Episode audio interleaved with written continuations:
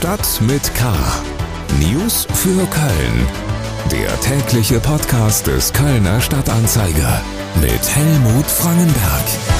Herzlich willkommen zu Stadt mit K. Schön, dass Sie dabei sind. Geburtstagskind des Tages ist Hartmut Pries, Ex-Bassist und Gründungsmitglied der Blackfoes, dem die Stadt mit K so viel zu verdanken hat. 80 Jahre wird er alt. Herzlichen Glückwunsch. Und das sind unsere Themen am 19. August. Der FC nach der Pleite. Warum scheiterte der Favorit im eigenen Stadion? Personalnot bei der KVB. Es drohen Einschränkungen beim Busverkehr. Geburtstagsfest vor dem Dom. Die Blackfoes spielen mit vielen Gästen auf dem Roncalli-Platz. Schlagzeilen. Die anhaltende Trockenheit hat Folgen. Mittlerweile sind alle Bäche, die im Königsforst entspringen, ausgetrocknet. In den Sandfängen der ausgetrockneten Gewässer sei allerdings noch ausreichend Wasser vorhanden, so dass Fische und Bachlebewesen diese Bereiche als Rückzugsorte nutzen können. Das teilen die Stadtentwässerungsbetriebe mit. Die 15 Weiher in den Kölner Parks werden bei Sauerstoffarmut belüftet. Der Kölner Rheinpegel liegt weiterhin bei rund 75 Zentimeter. Für die nächsten Tage ist ein steigender Wasserstand angesagt. Anfang nächster Woche soll der Kölner Pegel wieder über einem Meter liegen. Im Zusammenhang mit einem brutalen Übergriff auf homosexuelle Frauen in der Kölner Schafenstraße ermittelt die Polizei gegen drei Männer wegen Körperverletzung, Beleidigung und unterlassener Hilfeleistung. Eine Woche vor dem Christopher Street Day eskalierte eine zunächst verbale Auseinandersetzung zwischen fünf Männern und drei Frauen so, dass eine Frau schwer verletzt wurde. Die Schafenstraße gilt als Feier-Hotspot der homosexuellen und queeren Szene in Köln. In den vergangenen Jahren wurden dort sechs Straftaten gegen Homosexuelle registriert. Dies könnte jetzt der erste Fall sein, wo Täter ermittelt worden sind. Straftaten, bei denen der Verdacht besteht, dass die sexuelle Ausrichtung des Opfers bei der Tathandlung eine Rolle gespielt hat, werden bei der Polizei inzwischen gesondert erfasst. Der Staatsschutz übernimmt in diesen Fällen die Bearbeitung der Delikte. Eines der ältesten Kölner Baudenkmäler wird saniert. Der bröckelnde Römerturm in der Zeughausstraße war Teil der antiken Stadtmauer. Nach dem Aufbau eines Montagegerüsts beginnt nun die sogenannte Ankerkonservierung an dem Turm. So werden rund 90 Verankerungen in den Mörtelfugen angebracht werden. Im kommenden Jahr kann die Gesamtsanierung des schmucken Türmchens starten. Sie kostet über 700.000 Euro. Der 1. FC Köln hat seine Rückkehr auf die europäische Bühne so richtig versemmelt. Was für eine Enttäuschung in Müngersdorf am Donnerstagabend beim ersten Playoff-Spiel für die Conference League. Das Ganze war so enttäuschend, dass wir es nochmal vertiefen müssen. Wir kommen zu den Themen, über die wir etwas ausführlicher sprechen wollen.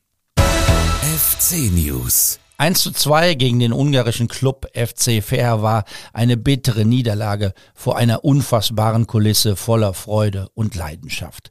Vielleicht ist es dieser Gegensatz zwischen den großen Erwartungen und den vielen Emotionen auf der einen Seite und dem bitteren Ergebnis auf der anderen, der das Ganze so dramatisch erscheinen lässt. Zugeschaltet direkt vom Geisbockheim ist uns der Chef der Sportredaktion des Kölner Stadtanzeiger und der FC-Kenner Christian Löhr. Christian, nach 15 Minuten stand es 1 zu 0 für den FC und alles deutete auf einen überzeugenden Sieg, doch dann kam die 20. Minute und die rote Karte für Jeff Chabot. Über die rote Karte müssen wir nicht lange reden, glaube ich, die war berechtigt. Sprechen muss man aber über Jeff Chabot, oder? Ja, genau. Also man hätte jetzt mit sehr, sehr, sehr viel Wohlwollen und Fantasie sagen können, dass äh, AS Giri noch hätte eingreifen können. Ähm, aber das hat hinterher eigentlich niemand mehr getan. Darum klare rote Karte und nicht nur klar rot, sondern auch leider klar unnötig, muss man sagen. Die Folgen dieser Karte waren gravierend. Der FC hat zumindest für den Rest der ersten Halbzeit völlig die Ordnung verloren und zwei Tore kassiert. Dabei blieb es dann, was ist da alles falsch gelaufen aus deiner Sicht? Was würdest du sagen? Ja, ich komme tatsächlich gerade aus der Pressekonferenz mit Steffen Baumgart, ähm, der sich selbst äh, wirklich ungewohnt hart kritisiert hat für seine Entscheidung. Ähm, denn er hat relativ kompliziert reagiert auf die, auf die Hinausstellung. Er hat ähm, Jonas Hector aus dem Mittelfeld auf die Linksverteidigerposition gezogen und dann Christian Petersen von der Linksverteidigerposition eine nach innen, ähm, statt einfach Luca Kilian einzuwechseln. Um eben Chabots Platz einzunehmen.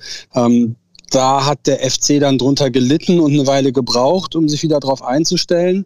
Ähm, und dann ist es natürlich auch ein Fußball inhaltliches Problem, dass du, wenn du ein bisschen Pech hast, dann ruckzuck zwei Gegentore kassierst. Steffen Baumgart hat ja sogar gesagt, dass er selbst noch was lernen muss. Ne? Also hat sich selbst als ähm, ja noch nicht fertig beschrieben.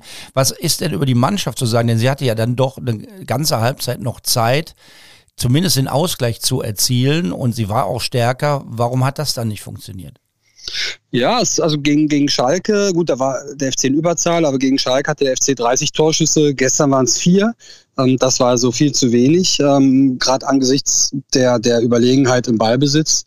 Ähm, insgesamt muss man bei, bei Steffen Baumgart klar sagen, er hat gesagt, es sind nicht die Nerven gewesen, es war schlicht die Qualität meiner Entscheidungen ähm, und, und wie das ein, ein Lernender so macht. Er hat gesagt, ich bin heute besser als gestern, ähm, aber schlechter als morgen. Ähm, und diese Entwicklung, ähm, die sieht er bei sich noch immer. Und äh, er sagt, wird mir nicht mehr passieren. Das fand ich stark. Das ist bemerkenswert, denn damit nimmt er natürlich auch die Spieler voll aus der Schusslinie. Ne? Aber man müsste, man darf als Fan auch nochmal sich über Chabot ärgern, oder? Ja, also man muss mal sagen, der FC war ja total überlegen und war in Führung gegangen. Ähm, und hatte wirklich einen, einen Pressing-Druck erzeugt. Und das war ja der, erwartete Verlauf. Ferver ist eine gute Mannschaft, technisch gut, läuferisch gut, taktisch gut. Aber einen Pressing-Druck wie vom ersten FC Köln, das kennen die nicht und dem können die nicht standhalten. Und genauso ging es ja auch dann los. Ähm, und dann können sie sich einmal befreien mit einem langen Ball. Ähm, Hübers macht einen Fehler und Chabot trifft dann eben diese Fehlentscheidung. Da muss man sagen, wenn es eigentlich so gut läuft und du liegst 1-0 vorn, dann musst du nicht in der 20. Minute die Notbremse ziehen, sondern lässt ihn durchlaufen und hoffst entweder, dass er am Tor vorbeischießt oder noch über die eigenen Beine stolpert. Oder du hast ja immerhin auch noch Marvin Schwäbe im Tor, der auch mal ein 1 zu 1 holen kann. Ähm, Worst Case wäre gewesen, die machen den Ausgleich ähm, in, der, in der 20. Ähm, und du gewinnst am Ende 4-1. Noch ist der Traum von Europa ja nicht ausgeträumt. Es gibt ein Rückspiel in der nächsten Woche. Vorher muss der FC am Sonntag in der Bundesliga gegen Frankfurt spielen. Das wird nach so einer Enttäuschung nicht einfach, oder? Nee, zumal Frankfurt äh, ein Champions League-Teilnehmer ist und im, im Sommer entsprechend sich verstärkt hat. Äh, die haben jetzt nur einen Punkt, wenn man auf die Tabelle guckt. Ähm, die sind gegen die Bayern im ersten Spiel fürchterlich unter die Räder gekommen. Äh, da werden sie nicht die einzigen bleiben. Ähm, gegen Hertha sah es dann zuletzt schon stabiler aus. Ähm, und gerade zu Hause sind sie ganz schwierig zu spielen. Das wird also ein, ein, eine ganz harte Nuss.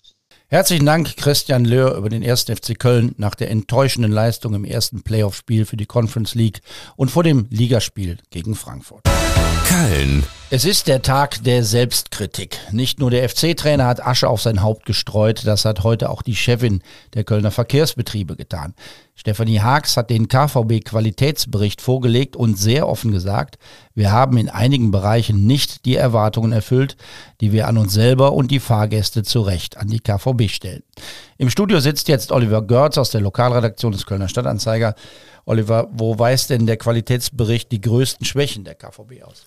Naja, das sind eigentlich die üblichen äh, Baustellen, die die KVB immer hat. Äh, Pünktlichkeit, äh, Sauberkeit, ähm, da gibt's da so ein bisschen äh, Nachholbedarf. Ähm, da hat sich aber eigentlich gar nicht so viel verschlechtert, aber die KVB hat sich einfach mehr vorgenommen und das nicht so richtig erreicht. Also so Pi mal Daumen kann man sagen, die Bahnen sind zu 85 Prozent pünktlich. Das ist eigentlich eine große Zahl, aber wenn du selbst betroffen bist, denkst du blöde KVB. Es fallen Züge auch weiterhin aus. Es gibt jetzt eine Mitteilung an den Verkehrsausschuss des Stadtrates, in der von einem neuen Problem die Rede ist, das sich in den nächsten Monaten auswirken wird. Es gibt weiterhin zu wenig Busfahrer und damit nicht genug. Es können nicht genug neue ausgebildet werden, weil die eigene Fahrschule der KVB ausgelastet ist. Worauf müssen sich denn die Kundinnen und Kunden einstellen? Wer wird das zu spüren bekommen? Also das werden die Fahrgäste der Linien 171, 173 und 179 zu spüren bekommen. Die KVB-Chefin Stefanie Haags hat aber jetzt versprochen oder zugesagt, dass sie ab November äh, damit rechnet, dass das alles wieder normalisiert ist, weil die KVB natürlich jetzt auch hingeht und rekrutiert und ausbildet. Jetzt im Oktober zum Beispiel wollen die 20 Busfahrerinnen und Busfahrer ähm, äh, ausbilden und dann die fehlenden äh, Personalstellen ersetzen. Du hast es gesagt, die eigenen Ansprüche sind hoch, die die KVB an sich selber stellt. Was macht denn Hoffnung, dass es besser wird? Wie geht es denn weiter? Naja, Hoffnung macht zum Beispiel, dass ähm, gerade so in Sachen Pünktlichkeit ähm, dass immer modernere Bahnen zum Einsatz äh, kommen. Die KVB möchte moderne Bahnen anschaffen, die auch ein bisschen zuverlässiger sind als die alten Hündchen, die da jetzt zum Teil noch durch die Gegend fahren.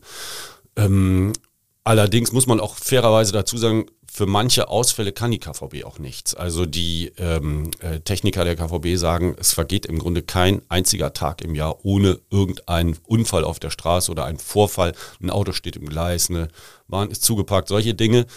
Ähm, und all das bringt dann das, den fragilen Fahrplan aus dem Takt und äh, dann hast du schon eine Unpünktlichkeit am Hals. Herzlichen Dank, Oliver Görz, über den Qualitätsbericht der KVB und die Personalnot im Busverkehr.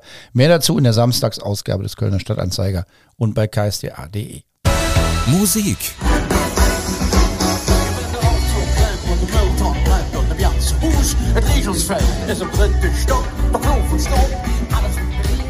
Das ist ein kleiner musikalischer Eindruck von der letzten Probe für die großen Konzerte an diesem Wochenende auf dem Roncalli-Platz.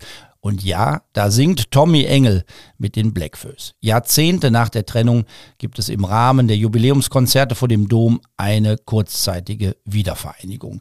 Zweimal wegen Corona mussten die Konzerte verschoben werden, auf die sich Tausende gefreut haben. Nun werden 50 Jahre Blackfoes mit Verspätung gefeiert. Und da sagen wir natürlich nochmal herzlichen Glückwunsch und wir sagen vielen, vielen Dank. Vielen Dank für so viele Lieder, so viele Erinnerungen und die musikalische Begleitung in allen möglichen Lebensphasen. Vielen Dank auch für so viel motivierenden Einfluss auf die Kölsche Szene, denn das wissen viele vielleicht nicht mehr. Als die Blackfoes angefangen haben, drohte der Karneval, der Kölner Karneval, an seinen miefigen und spießigen Ritualen zu ersticken. Die Fös haben ihn wiederbelebt. Von Freitag bis Sonntag wird diese Stadt- und Musikgeschichte nun mit viel Leidenschaft gefeiert werden. Neben Tommy Engel sind weitere Gäste dabei und das ist natürlich auch für die Neuen bei den Fös etwas Besonderes. Sänger Mirko Bäumer während der Aufbauarbeiten auf dem Roncalli-Platz.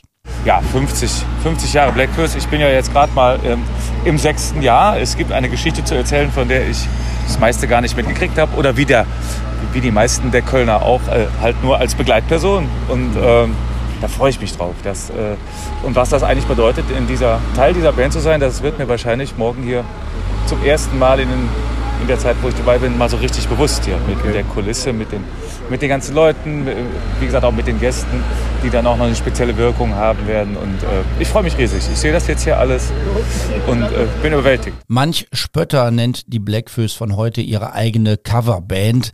Doch das ist ein bisschen ungerecht, denn die Neuen bemühen sich um neue Akzente und um neue Texte.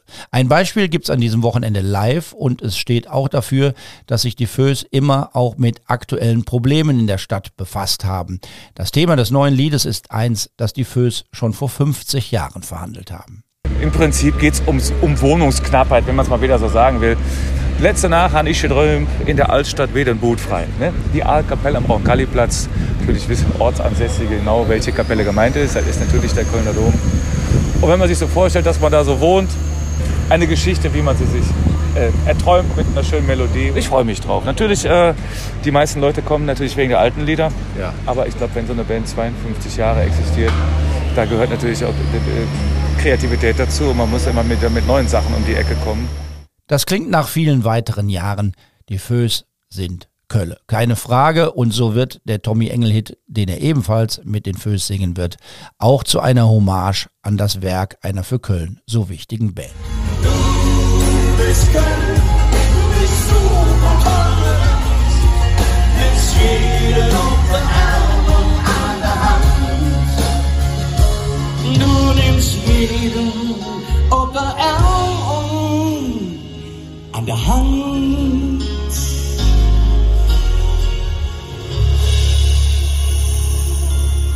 Das war's für heute. Schönes Wochenende. Mein Name ist Helmut Frankenberg. Bleiben Sie wachsam, aber bitte auch gelassen. Tschö. Stadt mit K. News für Köln. Der tägliche Podcast.